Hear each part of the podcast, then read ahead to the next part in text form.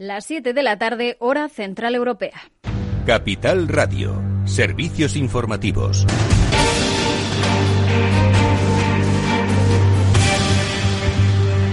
Buenas tardes. España supera los 400.000 contagios por coronavirus. Sanidad registra casi 20.000 nuevos casos de COVID-19 este fin de semana. El Ministerio de Sanidad ha informado este lunes de 2.060 nuevos casos de COVID diagnosticados en las últimas 24 horas en comparación con los 3.650 del viernes, pero ha añadido casi 20.000 a la cifra total de positivos desde el inicio de la pandemia frente al último informe. En las últimas dos semanas se han diagnosticado más de 20.900 positivos, más de 5.000 de ellos en los pasados siete días. Eh, País Vasco es la región que más casos ha reportado en el último día, con 413. Por detrás se sitúan la Comunidad de Madrid, con 409 casos, y Aragón, que alcanza los 292 nuevos positivos. Entre las medidas para frenar la expansión del COVID, Cataluña prohíbe las reuniones de más de 10 personas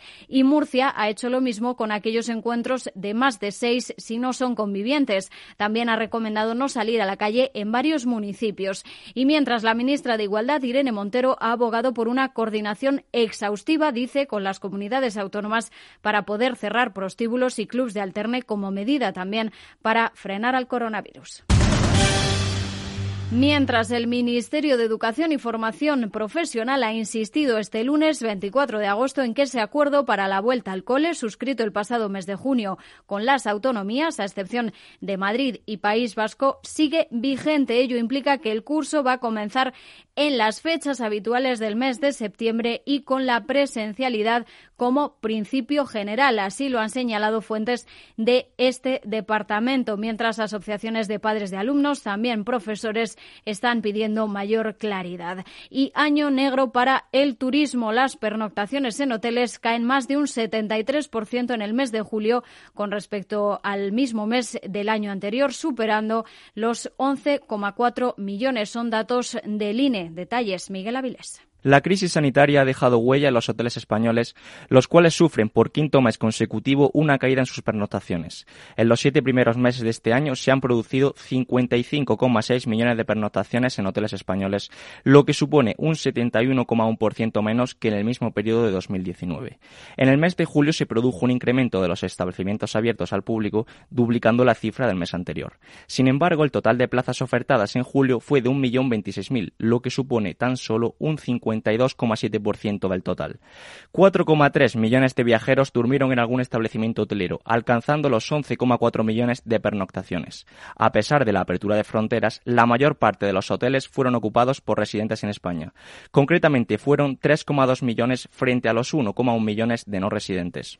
Gracias, Miguel. Y la Comisión Europea ha propuesto este lunes que España reciba un préstamo de 21.300 millones de euros en el marco del Fondo Europeo contra el Desempleo, el conocido como SURE por sus siglas en inglés. Es un instrumento que busca hacer frente a los ERTE y a otras medidas excepcionales puestas en marcha por los países por la pandemia del coronavirus para conseguir preservar el empleo. España va a ser el segundo Estado miembro que más se beneficie de este instrumento, solo por detrás de Italia, que recibirá 27.400 millones, según la propuesta publicada por Bruselas, que ahora tiene que ser, eso sí, debatida y adoptada por el Consejo Europeo. La idea es que 15 países de la Unión Europea dispongan de 81.400 millones de este instrumento que cuenta en términos globales con 100.000 millones de euros de dotación. Y la economía española va a crecer un 15,2% en el tercer trimestre del año. Va a salir así de la recesión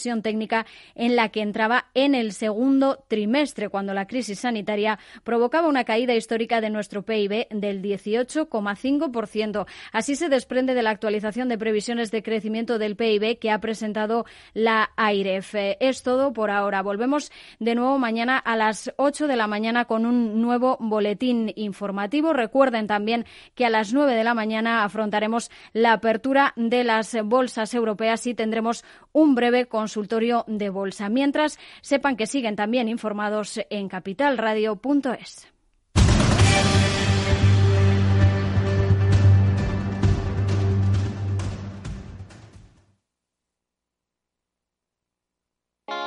¿Está tu bufete bien posicionado en Google? El 77% de usuarios buscan los servicios que necesitan Internet. Si no te encuentran a ti, encontrarán a tu competencia. En comunicación jurídica llevamos 20 años ayudando a dar visibilidad a empresas del sector legal. Web corporativa, estrategias publicitarias, marketing en redes sociales. Infórmate en comunicacionjurídica.com o en el mail info arroba comunicacionjurídica.com. Comunicación Jurídica. Hacemos visible tu despacho. Riesgo 6 de 6. Este número es indicativo del riesgo del producto, siendo 1 indicativo del menor riesgo y 6 del mayor riesgo. ¿Inviertes en bolsa? Con XTB puedes comprar todo tipo de acciones al contado por solo 0,10%. Invierte en acciones y ETF sin costes de custodia. Infórmate en xtb.es.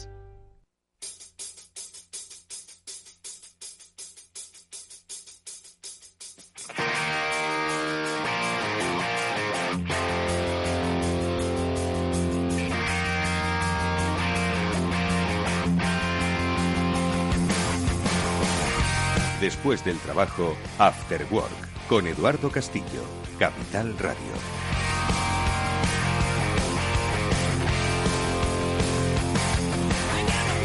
Efectivamente, hoy es nuestro programa de ciberseguridad, sí, no están las habituales sintonías, no os preocupéis, de ciberseguridad vamos a hablar en la próxima hora, pero hoy nos hemos querido dar este pequeño lujo homenaje porque eh, nos vamos de veraneo.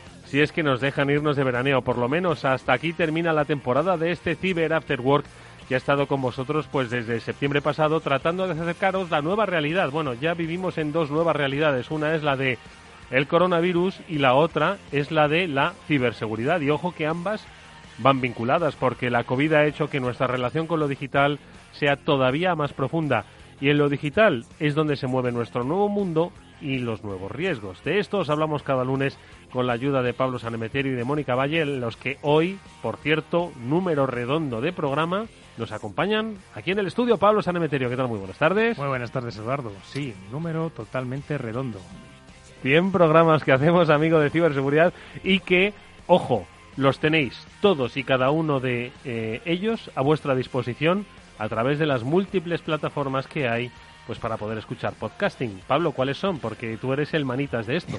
pues tenemos prácticamente todas. Si algunas nos echan de menos, que nos lo digan. Pero tenemos en la de iTunes. Por supuesto que en la página web de Capital Radio están todos los programas del After Work y del Cyber After Work de ciberseguridad, ¿vale? Pero y más allá de eso, ¿qué tenemos? Pues tenemos en iTunes, tenemos en Google Podcast, tenemos en Spotify y tenemos en iVoox. iVoox. Además de en un fantástico blog sobre ciberseguridad que es el blog de Pablo Sanemeterio, cuya dirección es muy sencilla, pesaneme.com. vale, bueno, pues ahí tenéis todos los programas que, ojo, vamos a ver, yo no digo que os metáis un atracón este verano, 100 programas son muchos, ¿vale? Cualquiera. Mm, es divertido hacerlos, escucharse 100 programas es otra cosa, ¿no? Pero yo creo que todos y cada uno de los programas que hemos desarrollado en, en estos dos años tienen eh, perfecta actualidad y perfecta validez. Ojo, es cierto que la tecnología cambia y la ciberamenaza y la ciberseguridad evoluciona, pero yo creo que todos y cada uno de los programas que hemos hecho, junto con Mónica Valle y por supuesto los amigos, los especialistas, podrían perfectamente tener validez si uno se dedica a escuchárselos este verano. Ojo, y que va a aprender un montón, ¿eh? Totalmente, va a aprender un montón de, sobre todo, lo amplio que es este mundo de la ciberseguridad, la cantidad de disciplinas y de temáticas que no hace falta ser, como siempre decimos, un, un super informático técnico que conozcas todos los ceros y los unos de, del mundo mundial para trabajar en ciberseguridad, ni conocerte todas las cosas técnicas de cómo funciona un ordenador, las tripas, sino hay un montón de posiciones que son pues de abogados, hay un montón de posiciones de riesgos, hay un montón de posiciones que no necesitas ser, si quieres, si me permite la palabra, un friki informático como soy yo, para, para estar en el mundo de la ciberseguridad. Bueno, pues mira, eso que dice Pablo yo creo que es eh, fundamental. Eh, primero para entender si vosotros estáis buscando un cambio o habéis oído esas campanillas que dicen que oye, esto de la ciberseguridad, mm, esto va a funcionar, ¿eh? ¿Y si doy un cambio a mi vida y me dedico a esto? Bueno, pues por supuesto que podéis formaros. Hay programas que hicimos sobre formación, la oferta de másteres, la oferta formativa que había en el terreno de la ciberseguridad. Y me río porque llega Mónica Valle, que no ha venido derretida, ha venido entera. Mónica, muy buenas tardes. Pero por poco, ¿eh? Por poco, qué calor hace aquí. Qué calor hace allí, aquí en el estudio de Capital no, Radio. aquí se está, muy bien, esto es un paraíso. Bienvenida, Mónica. Muchas gracias. Y muchas felicidades por ese programa número 100. Bueno, igualmente, felicidades a los dos, Pablo y Eduardo. Yo creo que un hito, estamos haciendo un hito, yo creo, cada lunes hablando aquí de ciberseguridad, un tema tan importante. Y como bien decíais, pues seguiremos eh, haciéndolo mucho tiempo. No sé si lo habéis dicho porque no os he escuchado, pero si no, ya lo digo. No, no, la verdad es que no. No, lo has dicho, de verdad. Pero hemos dicho chorradas hasta ahora, la verdad estábamos esperando a que llegase. Para ponernos la coherencia, joder, y decirnos claramente lo Estábamos invitando a la gente a que puede escucharse tiene ahora si tiene vacaciones, ojalá las tenga, pues que oye, que se lleve, que se, descargue, se descargue los podcasts, ya Pablo los ha recordado todas las plataformas, y que escuche cualquiera, porque le va a ayudar quizás a dar ese paso. Si estaba pensando en dedicarse al mundo de la ciber, y ojo, da igual que seas abogado, que seas periodista, que seas un tequi, que seas eh, eh, de marketing, es decir, son muchas las posiciones que el mundo de la ciberseguridad necesita para una empresa. Sí, sí, de hecho venía, bueno, llego aquí un poco con la lengua fuera porque estábamos hoy emitiendo en directo en directo el Cybersecurity Summer Bootcamp de INCIBE que organizan en, colaboración con la Organización de Estados Americanos y precisamente es un evento que se enfoca a policymakers, a eh, personas que trabajan en el ámbito de la normativa legal, fuerzas y cuerpos de seguridad del Estado, muy importante, y otro tipo de expertos en áreas críticas de ciberseguridad. Y como vemos, desde derecho, eh, todo lo que tenga que ver con eh, estrategia, eh, fuerzas y cuerpos, defensa, todo, todo, está enfocado a la ciberseguridad. Así que venid, venid. Venid, venid a nuestro mundo. bueno, pues hoy os vamos a querer atraer un poquito más, como siempre, recordando las cosas que han pasado, que ya habéis oído hablar mucho de ellas, especialmente de lo que ha pasado con Twitter esta semana, pero luego en nuestro programa último de la temporada, principio del verano, hablaremos con tres amigos, con Ángel Ortiz, el country manager de McAfee para España y Portugal, con César Cabanas, el director comercial de On Retrieval, y con Román Ramírez, el fundador de la Routed eh, y uno de los máximos mm, referentes de la ciberseguridad en nuestro país, pues para contar un poco cómo han visto este año, que nos, que nos van a decir. Dice, pues lo he visto confinado, ¿no? Pero no, sobre todo, qué aprendizaje se llevan de este medio año y cuál es el consejo que nos dan para el siguiente. Pero si os parece, me contéis qué es lo que ha pasado con Twitter, que hemos leído mucho, pero ¿qué es lo que ha pasado con Twitter?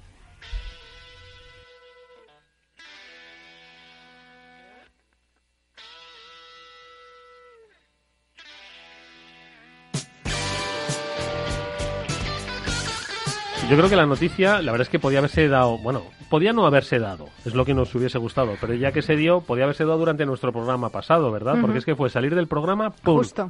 Y sale que Twitter ha tenido que suspender varias cuentas de gente muy significativa, como Bill Gates, como Elon como Musk. Joe Biden, como Elon Musk, ¿vale? Eh, pues gente bastante bastante... Sí, porque de hecho eran cientos de cuentas verificadas. Sí. Esa es, eh, es, uno de los factores por los que era todo personas, personalidades, ¿no? Digamos, de distintos ámbitos. Jeff Bezos, Bill Gates, Elon Musk y todas pues eh, fueron suplantadas a la vez, bueno, Uber también, Twitter, también algunas de empresas. Fueron, porque, eh, ¿qué fueron? ¿Hackeadas? Es decir, ¿tomaron el control de las cuentas o fueron suplantadas? A ver. A ver, la diferencia yo creo que es muy sutil. Yo creo que es lo mismo, básicamente. lo que hicieron... sutiles. básicamente lo que hicieron fue tomar el control de, las, de estas cuentas eh, suplantadas y pusieron mensajes como el estilo de si tú me das, eh, pusieron una wallet de Bitcoin y dijeron si tú ingresas aquí mil, mil dólares, nosotros te devolvemos el doble de todo lo que vayas metiendo. Y fue un tweet, o sea, tweets coordinados desde todas estas personalidades. Ten en cuenta Bill Gates, Jeff Bezos, Elon Musk, gente que dinero que manejan, no, Sí, y además todos los mensajes a la vez, que parecía que era una campaña, pues bueno, algo relacionado con la pandemia, con COVID y demás. Entonces, aquí factores clave a tener en cuenta. Primero que se dice que ha podido ser un insider, hemos hablado hace nada de los insiders, estuvimos hablándolo con Antonio Ramos de Lid, de la importancia que era controlar de alguna forma que los insiders no diesen información, eh, que si un empleado descontento, que si un insider... Que si algo de ingeniería social. Ingeniería social, lo de ingeniería social no lo hemos mencionado aquí nunca tampoco, ¿no? Entonces, bueno, se han mezclado una serie de factores, pero ha sido muy importante, además de que alguien interno a Twitter ha dado información confidencial que solamente una persona interna podría saber a esos ciberdelincuentes, y por otro lado que los propios empleados de Twitter se han, dejado, se han, caído en una trampa de ingeniería social y ahí es cuando ha entrado todo el, todo el problema porque han conseguido acceder desde fuera a los sistemas de Twitter y, y ya pues se ha montado ahí la marimorena. Consiguieron acceder a herramientas de gestión interna de la propia plataforma, en la cual consiguieron modificar pues, la dirección de correo electrónico en la que puedes recuperar la contraseña, por ejemplo, y a través de eso, pues yo ya, si consigo coger que la dirección de correo, por ejemplo, de Bill Gates, en lugar de ser la de Bill Gates arroba microsoft.com, sea la de Pablo Sanemeterio, pues consigo que me resetear la, contraseña de, de, Twitter de Bill Gates y a partir de ahí ya puedo empezar a manejar yo la, Sí, por daros el último, el, último, la última pieza de información que ha habido hoy, que lo ha lanzado el New York Times, dice que este hackeo masivo a Twitter, que fue obra de un grupo de jóvenes que no estaban vinculados con el crimen organizado, sino que estaban tomando unas birras y, y sí, no, exactamente, Que, que una persona a través de Discord, que es una plataforma de videojuegos donde también hay chat y demás, pues bueno, eh, pues una de estas personas dijo, oye, que queréis ayudarme a hackear a Twitter comunidad, pero orientado un poquito. Pero que no hay ningún gran país eh, tipo Rusia o China detrás. De, todas formas, eh, vuestra reflexión rápida sobre el antes y el después de esto, porque ya lo hemos hablado. Es decir, aquí estaban pidiendo dinero, pero si uno coge la cuenta, lo comentamos el otro día, de Real Donald Trump, que tiene 83 millones de seguidores y lo que implican ¿no? sus tweets, y dice cualquier cosa. Mm. En plan eh, timo del CEO, imaginaos que no se puede, no puede en, las, en la siguiente hora no puede responder a lo que sea. Eso pasó ya en su momento, lo hablaba con Luis Vicente la semana pasada, que, me recordaba un, caso que pasó con Associated Press. Ah, sí, con Obama. Con Obama, que, le secuestraron la cuenta a Associated Press y dijeron que había habido un atentado en la Casa Blanca y que Obama estaba gravemente herido. En ese momento, ¿qué hizo el Dow Jones? Para abajo. Se fue para abajo. Y luego, en cuanto se desmintió, para arriba. Pero ya habían comprado en la parte baja. Ya habían vendido, ya se habían puesto en corto, no sé diría Alberto Iturralde, se habían puesto en corto en su momento y eh, se habían comprado y habían comprado para ¿Será esta la noticia del año? ¿Cuál es la noticia del año? Ojo que todavía quedan seis meses. Como dicen algunos memes, dice, ojo que todavía quedan seis meses de 2020, ¿no? Pero para Ángel Ortiz, el country manager de McAfee, ¿cuál ha sido la noticia de estos primeros seis meses? No tiene por qué haber sido una noticia como tal, sino en el mundo de la ciberseguridad, enero comenzó y mm, estamos terminando julio. Ángel, muy buenas tardes. Hola, buenas tardes, Eduardo, Mónica, Pablo. Ángel, encantado de verte, bueno, de saludarte nuevamente. Hay que recordar que Ángel Ortiz, country manager de McAfee, nos ha acompañado eh, estos últimos meses, él y su compañía en este programa. Y te queremos preguntar, Ángel, un poco, bueno, pues esa valoración, ¿no? De, es cierto que el mundo ha cambiado y mucho, ¿no? Pero los ciberriesgos, yo creo que efectivamente no solo eh, no han cambiado, sino que se han potenciado derivado de esos cambios. Sociales, eh, sanitarios y, económicos. Entonces, ¿cuál dirías tú que es un poco tu balance de estos primeros seis meses y cuál es la, la, la digamos, las gafas que te vas a poner para mirar los próximos seis siguientes? Bueno, pues sí, sin duda han sido unos seis meses eh, atípicos, ¿no? Como, como nunca habíamos vivido. Y, bueno, había un, meme, ¿no? Que decía que, que, era lo que había hecho más por la transformación digital eh, de tu empresa, si la adopción de la nube, si los ciberriesgos o el coronavirus, ¿no? Y, decían, y, marcaban que el coronavirus. Pues eh, yo creo que, que esa es la, la realidad y me quedo con, con ese fenómeno. un poco a la fuerza Orcan y nos hemos visto obligados a hacer una transformación digital en pocos meses como quizás muchas empresas, eh, la gran empresa quizás no tanto, pero, pero la pequeña y mediana empresa pues no había hecho en, en varios años y, de forma acelerada. Con esa transformación digital eh, pues vienen nuevos ciberriesgos, evidentemente, y viene una nueva concienciación en materia de seguridad que debemos tener en cuenta. Y por repasarlos un poquito, ¿cuáles crees que son esos riesgos que tienen que tener en cuenta esas empresas a la hora de, dotar a sus empleados de, medidas de seguridad en el teletrabajo? Eh, bueno, pues en primer lugar, eh, lo, habéis comentado con, el caso de Twitter, ¿no? Eh, quizás el eslabón más débil está en el, en el usuario y, y en el control y, y, y la visibilidad sobre esos usuarios que están trabajando de forma remota y, que muchas veces incluso pueden estar conectados ya eh, no solo desde cualquier lugar, sino desde cualquier dispositivo que no sea ni siquiera de nuestra empresa. Eh, pues tener unas herramientas eh, capaces de darnos esa visibilidad sobre la actividad de los de los usuarios eh, con nuestros datos corporativos ¿no? y, ser capaces de securizar ese dato y de proteger ese dato esté donde esté eh, es eh, quizás el, la primera prioridad a la que deben enfrentarse los CISOs. Mm, Y Ángel, eh, has mencionado el caso de Twitter que estábamos hablando antes. Aquí eh, pues eh, se han mezclado factores como el insider que decíamos, la ingeniería social. ¿Hay alguna forma que, vosotros podáis ayudar o estéis ayudando a las empresas en este tipo de, casos concretos que se están dando y cada vez más? Muy buena pregunta esa de Mónica, la ingeniería social. Es decir, ¿cómo se lucha contra el timo de toda la vida, pero que tiene ese componente digital, ¿no? ese componente tecnológico, Ángel? Claro, pues eh, la, verdad es que es una muy buena pregunta porque, eh, como hemos dicho antes, el eslabón más débil muchas veces está en el usuario, pero la buena noticia es que sí que existen eh, técnicas o capacidades y tecnología para analizar de alguna forma el comportamiento de los usuarios y detectar anormalidades, ¿no? Lo que se conoce como User Behavior Analytics, ¿no? es decir, cómo se comporta un usuario eh, y, de forma habitual y si detectamos anomalías en ese comportamiento, pues que el sistema nos avise y tome medidas.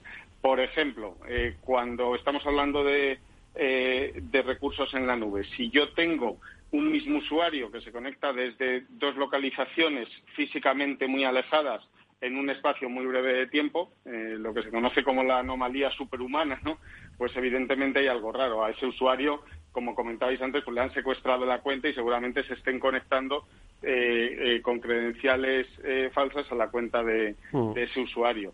Igualmente, si ese usuario normalmente tiene un patrón de uso en el que se descarga unos determinados datos a, sus, a sus dispositivos y de repente un día va y se descarga un porro más de información, pues el sistema también debe ser capaz de, mm. de avisarme. Entonces, tenemos esa tecnología que son capaces de eh, detectar esos comportamientos anómalos. Oye Ángel, una última cuestión. Nos quedan seis meses por delante donde obviamente todas las preguntas están sin responder y todas las eh, puertas no están cerradas. ¿no? Entonces, eh, va a continuar el teletrabajo, vamos a tener que, ojalá que no haya un, reconfinamiento, lo que sí está claro es que vamos a mm, trabajar de una forma diferente a como estábamos trabajando el año pasado y muy parecida a como hemos trabajado los últimos meses. Eh, sin embargo, tú lo has dicho al principio, hay muchos eh, equipos que, que, no son ni siquiera de la empresa, son nuestros equipos que usábamos en, de un uso doméstico y compartido y que, bueno, pues entiendo que eh, estos o los que nos ponga la empresa o, habrá que crear una red, eh, securizar toda esa red, ¿no? Porque, oye, ahora tenemos tiempo, ya ha pasado un poco, bueno, pues esos, eh, esa continuidad de negocio, ¿no? Que es la que hizo, oye, ponte con el ordenador que tengas para seguir. Pero ya tenemos tiempo, entiendo que la recomendación es que hagamos una revisión de nuestra estrategia y que incorporemos esos dispositivos particulares, los que nos ha dejado la empresa, cómo trabajamos en la nube, supongo que una reescritura de esa estrategia, ¿no? Exacto, y es que eh, además, eh, como tú has comentado, Eduardo, muchas muchos fenómenos han venido para, para, quedarse y el paradigma al que nos enfrentamos no es el mismo de antes. Eh, cuando hablas de configurar una red o de, o de securizar los dispositivos, nosotros preferimos hablar de securizar del dispositivo a la nube. Cada vez más nuestros datos de computación, nuestros recursos van a estar alojados en la nube, nuestros usuarios se van a conectar desde cualquier sitio, con lo cual la red en cierta manera es, ubicua, desaparece lo que es el perímetro de red que antes teníamos que securizar y ya no hablamos de PCs corporativos, como has comentado, sino de todo tipo de dispositivos, desde PCs, tabletas, móviles y no solo corporativos, sino personales. Ser capaces de securizar eh, de forma eh, ubicua todos esos datos es lo que mm, cada vez más eh, CISOs y cada vez más empresas tienen que tienen que mentalizarse de ello y tienen que cambiar el chip un poco y pensar que muchas de esas tendencias, la mayoría han venido para quedarse y que cada vez vamos a estar menos encerrados en un perímetro y debemos acompañar a esos datos que, en el fondo son los activos de información más importantes de nuestra, de nuestra empresa para que estén seguros estén donde estén. Bueno, pues ya sabéis lo que tenéis que hacer, empresas grandes y pequeñas, eh, si queréis eh, estar en un entorno totalmente seguro. Ojo, no se libra ni Elon Musk, no se libra ni Bill Gates, no se libra, eh, no se libra nadie.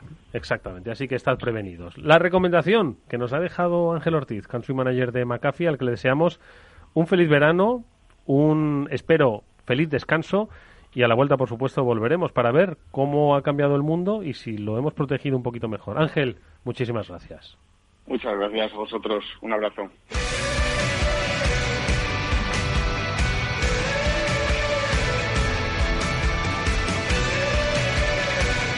¿Y vosotros con qué noticias os quedaríais, Pablo, Mónica?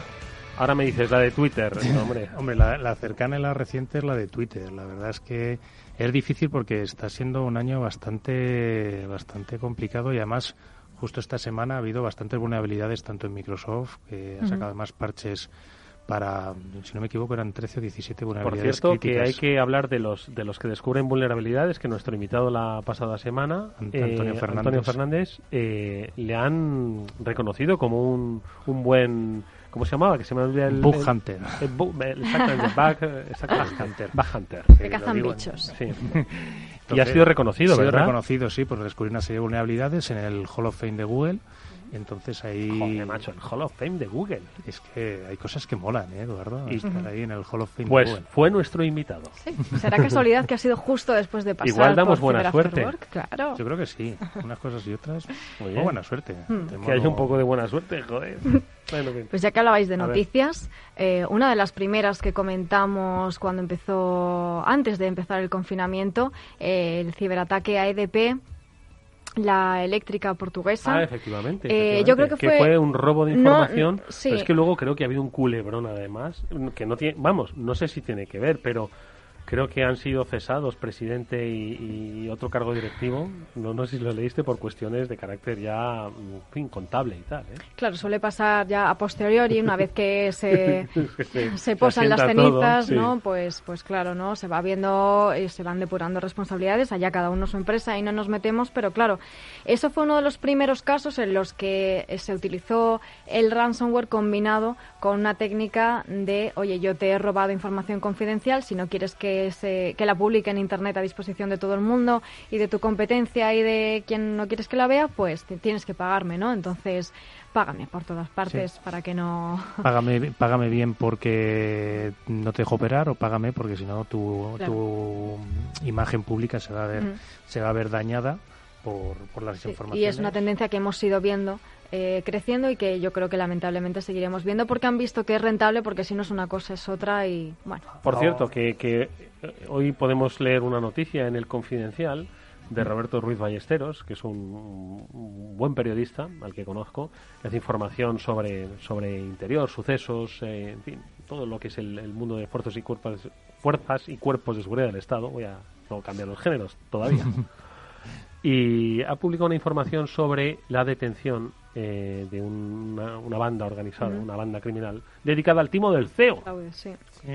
17 personas detenidas y una de las cosas que destacaba en esos primeros párrafos, donde está lo mollar ¿no? de la información, es muchas de estas empresas no dijeron nada ni hicieron denuncia por un problema de reputación. Claro. Claro, y de vergüenza. Oye, que le pasó también a, esta compañía grande Uber, la que les pasan las mejores familias. Les, les, robaron información y intentaron. ¿Le un timo del CEO a Uber? No exactamente, lo que hicieron fue chantaje. Tenemos esta información, si no quieres que salga eh, páganos y una vez nos has pagado, pues aún así te la vamos a publicar. Y pues oye, con nefastas consecuencias para el empleo de los responsables de seguridad. Sí, el fraude del CEO es una cosa que ya hemos dicho más veces, pero las empresas no deben sentir, nos deben sentir vergüenza por el hecho de sufrir un ciberataque porque es que les pasa a todas, grandes, pequeñas y medianas. Lo que sí deben hacer es un buen ejercicio de comunicación, de gestión de esa crisis y siempre que esa gestión la hagan correctamente, vayan informando bien a los diferentes actores, desde sus públicos, sus accionistas, sus socios, sus clientes, etcétera, si lo van haciendo bien, no tendrán problemas. Es más, dirán, oye, nos hemos equivocado aquí, pero estamos trabajando para proteger mejor los datos o nos ha pasado esto a pesar de haber protegido los datos o a pesar de haber puesto las medidas adecuadas. En el fraude del CEO no es una noticia de este año, pero la de la MT de Valencia, eh, que fue el año ¿eh? pasado, fueron 4 millones de euros y ahí sí que se llevaron el dinero los eh, ciberdelincuentes. y, claro, pues, pues con concienciación y con formación, como hemos dicho siempre, también, también ayudamos. También ayudamos y ojo, denunciar siempre. O sea, que no les dé vergüenza denunciarlo en la, a la policía, que no piensen que por ello van a perder clientes. O sea, Twitter, por ejemplo, mismamente en esta crisis que está teniendo, está haciendo también un ejemplo de comunicación de todos los pasos que ha estado tomando, que ha estado tomando y cómo ha ido controlando y inicialmente pues oye bloqueamos las cuentas verificadas para que esto no se siga pasando y cuando hayamos ido verificando qué es lo que ha ocurrido y sabemos que se pueden ir abriendo las volvemos a abrir. En ese sentido es muy importante que la comunicación, como decía Mónica, eh, se trabaje y se trabaje bien a pesar de haber tenido un incidente. Y para los especialistas de On Retrieval, que también nos han acompañado, nos han apoyado en este programa, ¿cuál ha sido su balance de estos primeros seis meses de 2020? César Cabanas es su director comercial. César, ¿cómo estás? Buenas tardes. Muy buenas tardes a todos. ¿Qué tal, amigo? ¿Cómo estáis? ¿Qué tal el equipo de On Retrieval? Entiendo que con ganas de ir de vacaciones. Bueno, ya está, ya estamos empezando a hacer estos turnos y a irnos repartiendo para no solo atender, por supuesto, a todos nuestros clientes, sino además poder dedicar ese, ese tiempo a nuestras familias y a nosotros que también necesario, necesario, exactamente, cargar pilas que nos hagan pensar mejor en lo que está por venir. Eh, ¿Qué está por venir, César? Desde On Retrieval, ¿dónde habéis puesto el foco para estos próximos seis meses? Pues mira, yo creo que ha sido, ha sido un año especialmente duro, ¿no? Porque ha sido un año que nos ha golpeado a todas las personas, a todas las organizaciones, a todos los países, y yo creo que ha sido un año que nunca jamás olvidaremos, con un montón de consecuencias y con un montón de, de esfuerzos que tenemos que poner encima de la mesa, ¿no? Es verdad que la mayor batalla ha sido sanitaria, por supuesto, y no podemos eh, obviarla, y que, bueno, pues que el resto de la sociedad lo principal que podemos colaborar es pues seguir, porque a día de hoy no ha pasado, seguir de manera rigurosa todas esas medidas sanitarias que nos están indicando para minimizar las consecuencias, ¿no? A ver cómo podemos de alguna manera controlar esta pandemia. Pero por otro lado es verdad que también tenemos una obligación, que es poder pues pues mantener e impulsar en la medida en la que podamos la actividad económica para que los daños sean lo menos gravosos posibles. Y ahí es donde de alguna manera tenemos que ver cómo podemos contribuir todos y cada uno de nosotros a que la economía fluya. Muy buena reflexión esa, sí. Los ciberataques son un mal que sigue golpeando y dañando nuestras empresas y nuestra economía. ¿Os han llamado muchas empresas, eh, César, en este tiempo de coronavirus eh, con ciberataques?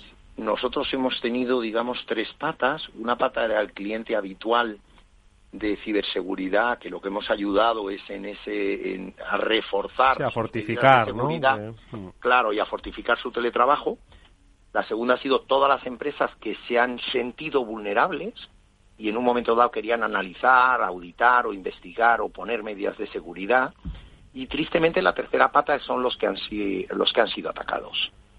Los que han sufrido un incidente de seguridad y, y cuando vienen realmente lo han sufrido Comentabais hace un momento lo de lo de la, trampa del CEO, que realmente eh, cómo, han, cómo está proliferando de una manera absolutamente exponencial. Nos estamos encontrando casos, muchísimos casos de empresas comprometidas con un problema añadido a nivel empresarial, que es que hay una factura que alguien ha pagado o un proveedor ha pagado o un cliente ha pagado a un proveedor y se genera una cosa que es muy grave, que es la duda entre a quién han engañado. Con lo cual se genera de repente una relación proveedor-cliente tensa, porque un cliente ha pagado una factura, pero tú le dices que tú no la has recibido, con lo cual el daño puede ir más allá del valor de la propia factura. Con lo cual hay que gestionarlo con gestionando muy bien la información, gestionando muy bien la respuesta ante ese incidente, analizando muy bien y documentando muy bien qué es lo que ha ocurrido para evitar que el daño no solo sea un daño en la factura de alguien que le ha sido robada, sino además sea la relación y la reputación con tus clientes y con tu entorno profesional. Y César, vosotros que además de trabajar con todo tipo de empresas, conocéis especialmente bien a las pymes eh, y también especialmente en el ámbito de la ciberseguridad, porque vosotros no solamente gestionáis su ciberseguridad, sino que también, bueno, pues las asesoráis, hacéis esa asesoría, como nos estuvisteis contando, gratuita para conocer, sobre todo ahora en el términos de teletrabajo, cómo están, ¿no? Esa imagen, primera imagen, esa auditoría para conocer cuál es su estado. Eh, ¿Qué es lo que habéis detectado durante durante estos meses analizando todas estas empresas y qué recomendaciones les dais? Pues mira, mayoritariamente lo que nos estamos encontrando es que las empresas no tienen una infraestructura de seguridad ni siquiera más elemental. Nosotros siempre les recomendamos que a nivel usuario, por supuesto, gestión de contraseñas, ojo con las contraseñas, ser muy precavidos y muy atentos tanto en la navegación como qué se recibe y a qué enlaces se van.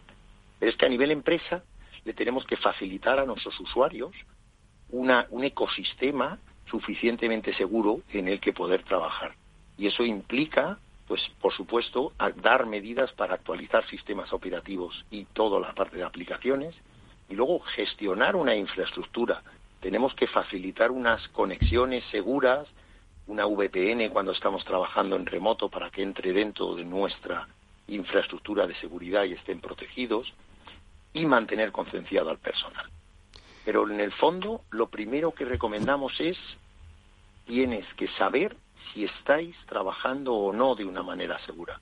Ahí es donde nosotros ofrecemos ese modelo de auditoría gratuita que lo que nos está permitiendo es de verdad corroborar y confirmar si la medida, si las empresas tienen medidas suficientes de seguridad, con lo cual pueden estar relativamente tranquilos. Aquí sabemos que siempre tenemos que estar pendientes, pero es verdad que con un buen sistema de seguridad, no necesariamente caro, no necesariamente es un problema de meter mucho dinero, pero sí es de que esté dimensionado para nuestras necesidades.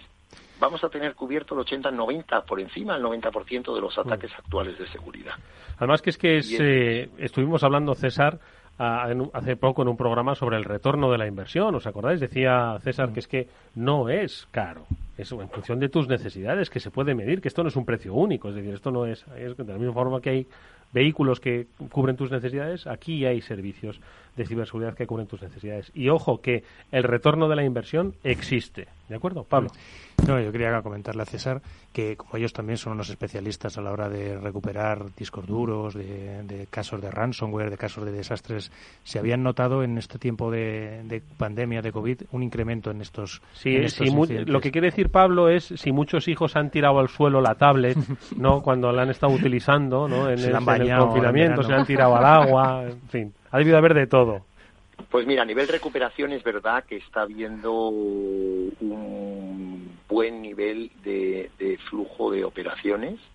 Realmente sí estamos notando una después de las semanas gordas de pandemia una recuperación en el número en el número de, de unidades que llegan al laboratorio a recuperar y en el caso de los ransomware también hay un incremento.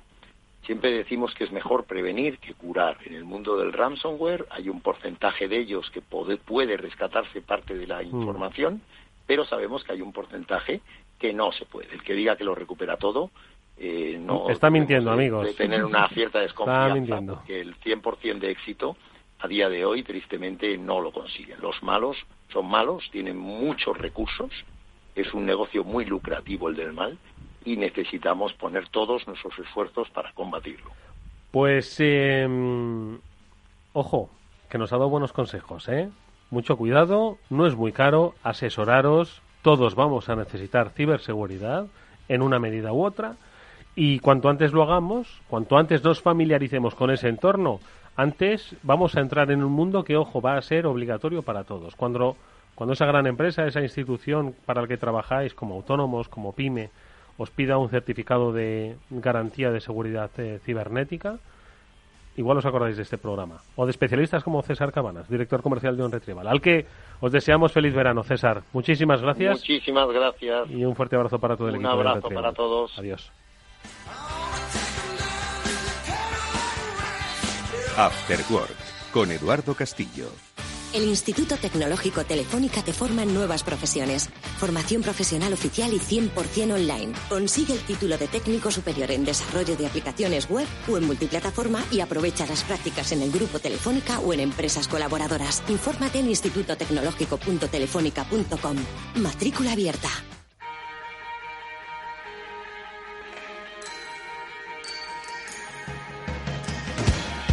Eduardo Castillo en Capital Radio, After Work.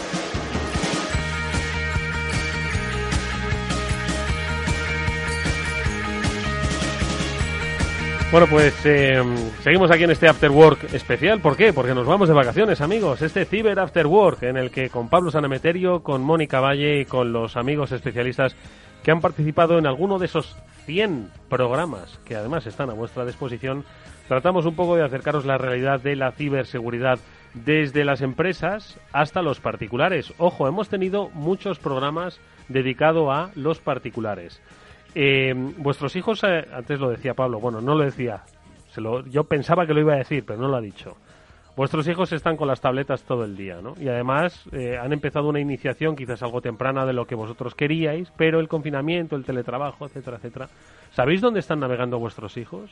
¿Sabéis exactamente en qué páginas web se meten? ¿Cuáles son los contenidos que visualizan? Este es otro de los temas que hemos tratado con mucha recurrencia porque, ojo, ciberseguridad también es el control del, del que tienen nuestros menores pues a determinados contenidos que luego puede ir a peor que mm. puede ir a peor por supuesto, que luego puede ir en adicciones o puede ir en, en, sitios inadecuados para su edad y, los problemas que eso conlleva. Entonces hay que tener bastante cuidado con dónde navegar. La tecnología es algo muy bonito y es algo que tiene que estar cercano a los niños desde el principio para que puedan relacionarse con ella, para que vean eh, que es sencilla, que es fácil, que es amigable, que puedes conseguir muchas cosas con ella pero también, pues como todo en esta vida, no hay nada bueno y malo en absoluto, sino que tienes que tener también un poco de cuidado, igual que tú no le dejas eh, a un joven con 18 años el carnet recién sacado, le vas con la L de un año hasta que se vaya aprendiendo y acostumbrando, pues a los niños hay que ponerles también la L en Internet y hay que estar con ellos. Fíjate, es que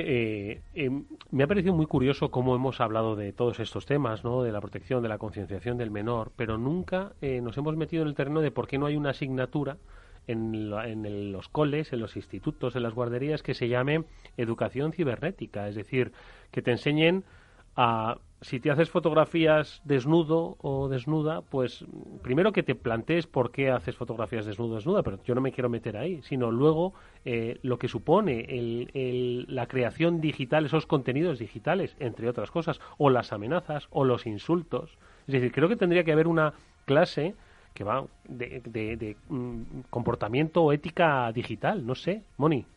Sí, además, eh, por ejemplo, los, eh, las fuerzas y cuerpos de seguridad del Estado, instituciones como INCIBE, están haciendo una labor de ir a los colegios, a los institutos, a hablar con los menores, a hablar con los más pequeños, con los jóvenes y educarles en este sentido. Pero, claro, esto al final es una charla o dos o tres al año, las que sean, pero no es una formación continua, que es lo que estás comentando, que sería mucho más interesante, ¿no? Al igual que se les eh, tiene que explicar, a lo mejor, cualquier otro tipo de asignatura que les vaya a servir seguro y mucho para su vida personal o profesional, pues esto les va a servir también para todo. Y hay otro aspecto muy importante que son los padres. Eh, los padres también eh, necesitan tener algo más de cultura eh, en cuanto a ciberseguridad, porque quizás no tienen tampoco los conceptos o las nociones para poder ayudar a, sus hijos. Y es muy importante que en casa, y esto lo dicen todos los expertos siempre, haya una conversación sobre ciberseguridad, que sea algo que, que se pueda hablar hablar abiertamente, que no tengan miedo de incluso compartir una contraseña o compartir un miedo, una preocupación en cuanto mm. a este tipo de temas, ¿no? Que no se lo callen porque en determinados casos, como puede ser un caso de acoso por parte de, de una persona o un menor, pues hombre, que, que lo diga en cuanto esté ocurriendo. Y además, Mónica nos lo contó aquí en, en este programa, eh, fue una de las novedades ¿no? en materia de ciberseguridad y de protección a, pues, tanto a menores como a, como a personas ¿no? que se veían afectadas por algún tipo de delito ¿no? vinculado con, las, con eh, eh, la acción digital, que es el número de teléfono, ¿no? el 017. ¿no? El 017, sí, es el número gratuito de ciberseguridad. En este caso están detrás todos los profesionales de INCIBE, que están todos los días del año. y bueno, se puede acudir también a la página web. Incluso si estamos hablando de menores, está la página web de Internet Segura for Kids y S4K, que hay un montón de información también eh, y de temarios y de contenidos también adaptados para los niños, que sea divertido no contárselo, que pueden acudir. Pero una llamada de teléfono al 017 para cualquier duda, sea adulto o menor, eh, soluciona cualquier tipo de duda. Soluciona cualquier tipo de duda. Es eh, una llamada absolutamente confidencial, donde no hay que avergonzarse de nada y donde vais a resolver pues muchas preocupaciones que estoy seguro de que muchos tenéis y que por desconocimiento o por vergüenza eh, pues no, no, estáis haciendo. Y os podéis ahorrar pues mucho tiempo, sufrimiento y llevaros un aprendizaje, ¿no? Que Tienes toda la razón. Sí. Para este verano, ya si queréis compraros un libro y leérselo a los niños por la noche, el de cuentos de ciberseguridad de Paco Pérez Ves. Exactamente, Paco Pérez Ves, que estuvo por aquí. Eh, para exactamente, porque es que, que decir, esto de la ciberseguridad es, hijo, ven, que te voy a hablar del malware. Bueno, pues esto es complicado no hacerlo. Entonces, hay que acercarse con, con, con, cierta naturalidad para hacerle, pues eso, ver que tan natural es abrir YouTube los vídeos de Peppa Pig como también es tener un poco de cuidado eh, pues, hacia dónde te conecta, ¿no? Y qué haces en redes sociales también. Que con qué contenidos publicas, qué fotos subes y intentar también, pues ahora que nos vamos de vacaciones en redes sociales, yo sé que la gente está le gusta mucho lo de hacer la fotito en la playa, estoy tomando una Por fin estamos en la playa.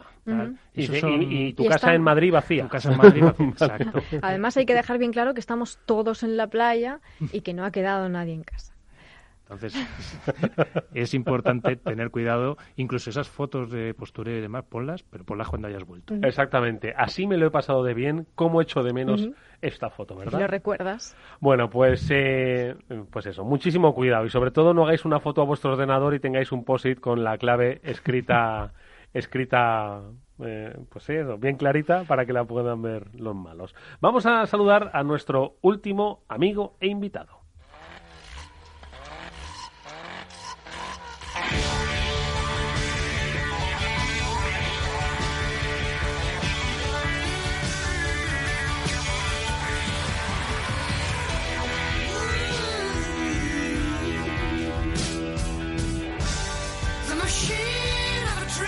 Si le llegan a decir a nuestro invitado que los primeros meses de 2020 iban a ser como iban a ser, igual se pensaba él los cambios que él mismo pues, produjo en su vida profesional.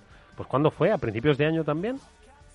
Por ahí, por ahí. ¿Por ahí, por ahí? un poquito antes. Un poquito antes, el año pasado, diría yo. Por lo tanto, bueno, pues si fue un poquito antes, ya tanto cambio tampoco le ha impresionado. Es, difícilmente impresionable, eh, impresionable Román Ramírez, que es el fundador de la RUTE y uno de los referentes de la ciberseguridad de nuestro país. Román, ¿qué tal? Muy buenas tardes. ¿Qué tal, Eduardo? ¿Cómo estáis? Encantado de saludarte. Eres, digo, difícilmente impresionable, pero aún así, ¿qué te ha parecido lo que llevamos de 2020? Bueno, curioso, la verdad. Y sinceramente, a ver lo que nos espera para finalizar que yo creo que vamos a tener sorpresas desagradables, o sea que veremos. Vaya. Vaya, ten en cuenta que además la, ruta de Tola Román, ¿qué tal? ¿Cómo estás? La ruta nos pilló justo, antes, ¿eh? antes de empezar el confinamiento, justo antes de, todo el, mare magnum.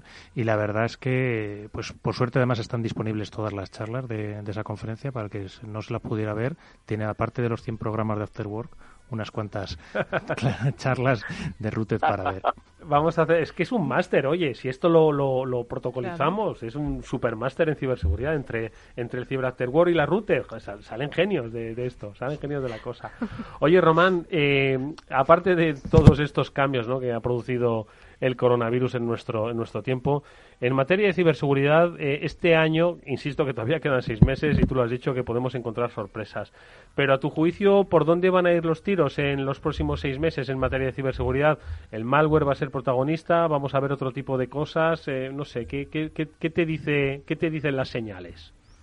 Pues lamentablemente, como ya hemos comentado muchas veces en el programa, eh, el malware, los secuestros de información e incluso los secuestros de organizaciones completas los vamos a ver aflorar y mucho. Y de hecho ya hemos estado viendo que ha, ido pasando a lo largo de estos meses, algunos apalancándose incluso con la idea del propio coronavirus, mensajes de phishing un poco más, más eh, personalizados en esa línea. Pero vamos, yo creo que lamentablemente vamos a ver más, más y más secuestros de organizaciones pues al estilo de lo que vemos con, pues, infecciones el Dridex o Emotets y veremos pues dramas gordos, porque yo creo que la gente no aprende la lección después de todo lo que está cayendo. Oye, Román, el concepto de secuestro de organizaciones es que es muy fuerte. Yo creo que pues, hemos visto cómo se habían secuestrado la información, un poco la operatividad de tal, eh, un poco el robo de información, pero hablar de secuestro de organización es como ya, mm, en fin, no sé, como otra dimensión del cibercrimen, ¿no? Bueno, Eduardo, pero es que si te paras a pensarlo, en el momento en que se te ha metido un adversario y tiene control de tu directorio activo, eh, realmente puede hacer prácticamente lo que quiera con tu organización. Se puede hacer pasar por quien quiera, puede mandar correos en nombre de quien quiera, Realmente, no sé si estuvisteis atentos un poco a lo que pasó con distintas ciudades estadounidenses, Baltimore, Filadelfia, etcétera, pero vamos, que no, no creo que sea muy exagerado, ¿eh? decir que tienes el control de la organización en el momento en que te has metido dentro y llevas ahí un tiempito campando a tus anchas. Sí, además, eh, Román, decías que todavía no hemos aprendido y yo creo que es verdad, pero me gustaría saber tu opinión o tu visión de qué es lo que deberíamos cambiar, qué es lo que está fallando eh, para intentar que, bueno, minimizar en la medida de lo posible todo lo que está pasando. ¿Qué tal, Mónica? ¿Cómo estás? Eh, yo os diría una cosa que ya la comentamos en otro programa. ¿eh? Yo creo que cada vez es más necesario que haya algún tipo de responsabilidad penal o civil o incluso pues habría que ver sanciones del tipo que fueran para la gente que asume riesgo gratis. Entonces, el, problema esencial que tenemos en, en, el sector y en general, pues bueno, en, cualquier tema que tenga que ver con asumir riesgo y luego no haya consecuencias es que la gente pone encima de la mesa cuánto me cuesta, cuánto es la sanción y si me renta no hacerlo no lo hago. Entonces, el problema de fondo es que primero jugamos con humanos y los humanos lo que no son riesgos que, les estén quemando en ese mismo momento no los entienden, porque el humano solo sabe valorar bien el, peligro inminente. Todo lo que esté más allá en temporalidad o en consecuencias, pues es difícil que lo valoren. Si además a esto como añadido es que luego a nadie le pasa nada o no hay consecuencias por asumir riesgo gratis, pues entonces yo creo que hay que ser muy severos con este tema. Creo que hay que poner unas sanciones duras porque ya estamos hablando no, ya de que haya una escalera metálica y al incendiarse se retuerza y no cumpla la normativa de incendios. Estamos hablando de que puedes tomar el control de una organización con unas consecuencias sobre la sociedad bastante graves. Y, y, más con el mundo al que vamos, que parece que todo va a estar hiperconectado. Entonces yo creo que hay que empezar a tomarse muy en serio que el que asume riesgo no lo puede hacer gratis. Y en ese momento veréis cómo cambia el panorama mundial. Porque el día que un CISO tenga que firmar algo cuya consecuencia sean dos años y un día o 400.000 euros, ya veréis qué poco van a firmar. No, además, justo estábamos hablando antes al principio del programa del caso de Twitter. Hemos visto también pues cómo determinadas cuentas no han podido tuitear, las han estado bloqueadas, etcétera, etcétera. Y en ese sentido, pues estoy de acuerdo con, con Román. Hemos hablado también mucho en el programa de las ciudades de Baltimore y de las ciudades de Riviera Beach en, en cuanto a casos de, de ransomware. Pero esto era en cuanto a nivel de organizaciones. Pero y a nivel particular, Román, ¿cómo, cómo conseguimos también que los particulares se, se, involucren o se preocupen también por la ciberseguridad, ya no solo de sus menores, sino de sus propios equipos del día a día. Mm, aceptar y continuar, es, es lo, lo, aceptar y continuar, eso es lo Claro, ese es, el, ese es, el, problema esencial. Eh, yo creo realmente, y ya sabéis que tengo una postura bastante disidente ¿no? con esto, pero yo es que creo que la concienciación al usuario, primero, no sirve de nada, por lo que estaba comentando Eduardo, de aceptar y continuar, ¿vale? Porque al humano lo confrontas con que quiere hacer una cosa y le pones una barrera y va a dar igual toda la concienciación que hayas aplicado que superará la barrera pues por el camino más rápido. Entonces, en mi opinión, lo que tenemos que intentar hacer los que trabajamos en esto, los profesionales, es eh, no culpabilizar a la víctima. El usuario no necesita saber absolutamente nada de ciberseguridad. Estamos enfocándolo mal, en mi opinión. Y la pregunta es muy rápida. ¿Vosotros sabéis cómo funciona el sistema de distribución de agua? ¿Sabéis cómo funciona las torres GSM para las estaciones bases? ¿Sabéis cómo funciona todo eso? Nadie sabe cómo funciona eso. ¿Por qué? Porque eres un usuario de ese servicio. Tú no tienes por qué conocer ese contenido, ni tienes por qué saber cómo funciona eso, ni tienes que saber si en la distribución de agua hay un candadito verde o no. Es que no, no es necesario. Tú lo único que tienes que saber es que cuando abras el grifo va a salir agua y creo que si seguimos enfocando toda la ciberseguridad pensando que tenemos que hacer responsable al usuario, pues la estamos enfocando mal. Entonces hay que trabajar en otra línea, en mi opinión, hacerla invisible e irrenunciable.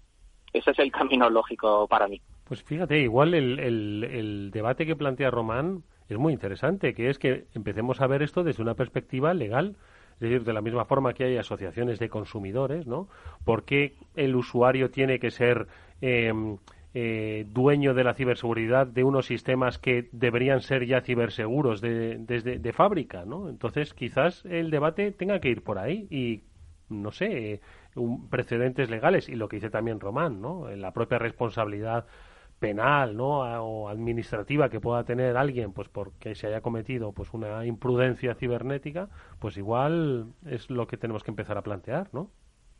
De hecho, si, lo pensáis un poco en amplio, eh, si un grupo adversario de cibercriminales eh, de repente toma el control de un hospital y en ese hospital estoy yo ingresado y por lo que sea no se me puede dar la medicación adecuada porque obviamente el hospital no tiene acceso a sus servidores o a la información de pacientes porque está secuestrada, eh, yo me plantearía claramente que hay una serie de responsabilidades que derivan en, el daño a la salud de las personas. Entonces, en, mi opinión, habría que ir tirando del hilo para saber por qué ha pasado esto.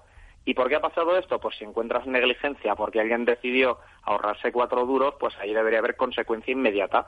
O sea, yo creo que hemos estado durante muchos años con el mantra de hay que estar alineado con el negocio y en realidad lo que hemos estado es alienados por los negocios. Entonces ahora lo que hay que hacer es ir con un palo. Y con un palo ya veréis cómo el burro se mueve. Uy, que sí se mueve. Y sobre todo si das donde duele. Román Ramírez es fundador de la Rutes.com. Gracias, Román, por haber estado con nosotros todos estos programas. Te deseamos un feliz verano, un feliz descanso, si es que está en el horizonte cercano. Y, por supuesto, a la vuelta. Esperamos verte. Ojalá que sea aquí presencialmente y sin mascarilla. Eso significará que las cosas han cambiado. Gracias, Román. A vosotros. Un abrazo.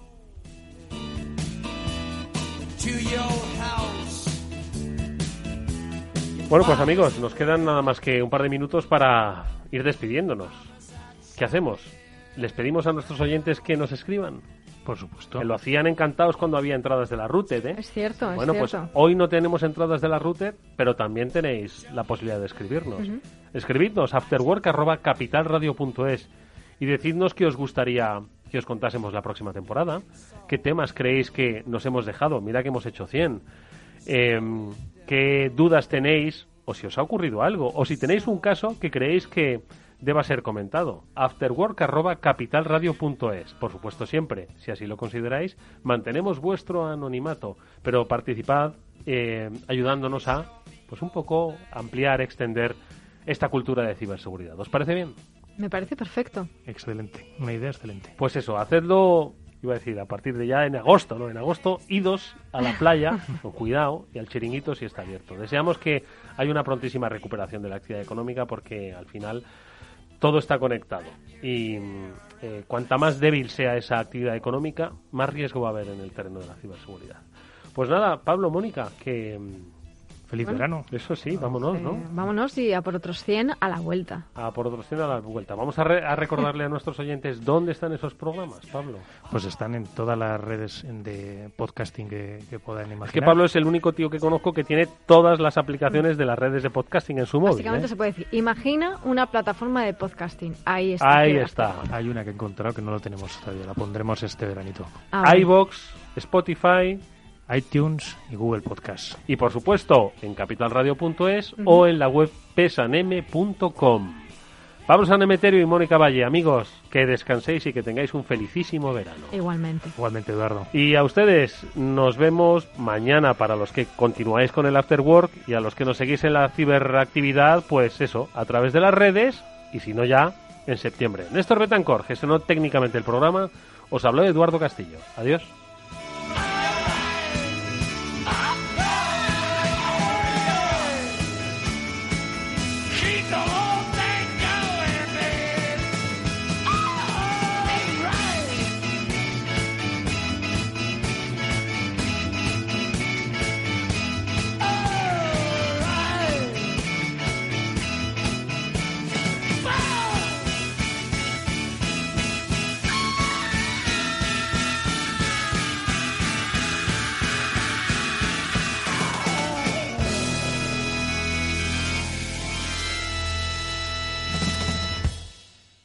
Soy Leopoldo Abadía, autor de La Crisis Ninja, y quiero hablaros de lo normal. Lo normal es que cuando compramos algo sepamos cuánto tenemos que pagar, ¿no? Pues eso mismo debería suceder a la hora de invertir. Por eso me gusta Finanbest, comisiones bajas y claras, sin letra pequeña. Entra en finanbest.com y descubre que lo normal es extraordinario. Lo normal es Finanbest.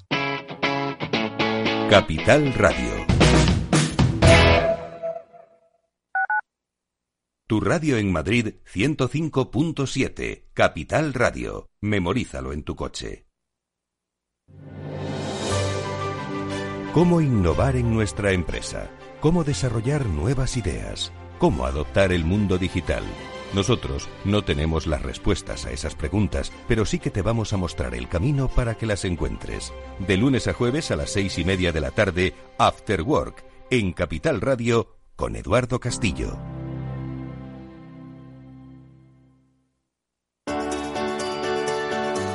Capital Radio. Aportamos valor. Soy autónomo. ¿Tengo que pagar la cotización aunque no ingrese? Sí tienes que seguir pagando tus cotizaciones con independencia de tus ganancias, excepto si te das de baja como autónomo en la seguridad social. Capital Radio. Siente la economía.